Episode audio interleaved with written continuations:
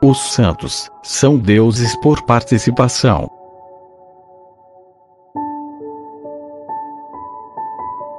Por São João da Cruz. A alma, unida e transformada em Deus, respira em Deus, e para Deus. Com profundíssima aspiração, essa profundíssima aspiração é semelhante à aspiração divina, que Deus, presente na alma, respira em si mesmo. Tanto quanto entendo, foi isto que quis São Paulo dizer com estas palavras. Porque sois filhos, enviou Deus a vossos corações o Espírito de seu Filho que clama: Abba, Pai.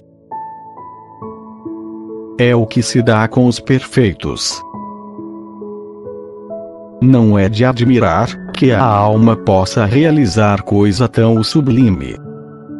Se Deus lhe concedeu o favor da união deiforme na Santíssima Trindade, não há motivo para duvidar de que possa a alma realizar sua vida de inteligência, conhecimento e amor na Trindade, unida à própria Trindade, assemelhando-se ao máximo a ela, e tendo o próprio Deus vivendo nela.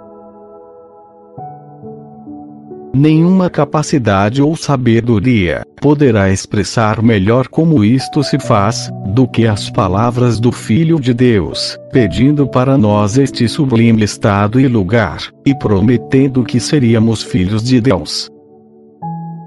Assim rogou ao Pai. Pai, aqueles que me deste, quero que onde eu estou, estejam eles comigo, realizando por participação aquilo mesmo que faço. Disse mais: Não rogo apenas por eles, mas também por aqueles que acreditarão em mim, através de suas palavras, para que todos sejam um. Como tu, Pai, és em mim, e eu sou em ti, que também eles sejam um em nós, para que o mundo creia que tu me enviaste. E eu lhes dei a glória que me deste, para que sejam um, assim como nós somos um eu neles, e tu em mim, a fim de que sejam consumados na unidade. E o mundo conheça que me enviaste, e os amaste como também me amaste a mim. O Pai, põe em comum com os santos, o mesmo amor que comunica ao Filho. Não por natureza, como ao Filho, mas pela unidade e transformação operadas pelo amor. Também não se deve entender que o Filho peça ao Pai que os santos sejam um por essência, como o Pai e o Filho são um, na unidade do amor. Os santos possuem, por participação, os mesmos bens que as pessoas divinas possuem por natureza. Por isso, são verdadeiramente deuses por participação, feitos à semelhança e consortes do próprio Deus. Daí dizer o apóstolo: Graça e paz a vós, em abundância, no conhecimento de Deus e do Cristo Jesus, nosso Senhor.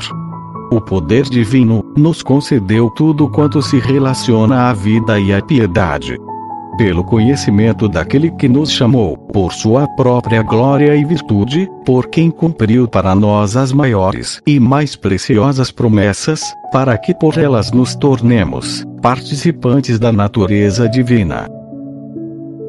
Portanto, nesta união, a alma é feita, em seu agir, participante da Trindade. Isto só se dará perfeitamente na vida futura. Contudo, já nesta vida se alcança não pequena parcela e antegozo. Almas, criadas para o gozo de tão indizíveis dons. Que fazeis? Para onde se voltam vossos esforços? Ó deplorável cegueira dos filhos de Adão! Fecham-se os olhos à imensa luz envolvente, e se tornam surdos a tão potentes palavras.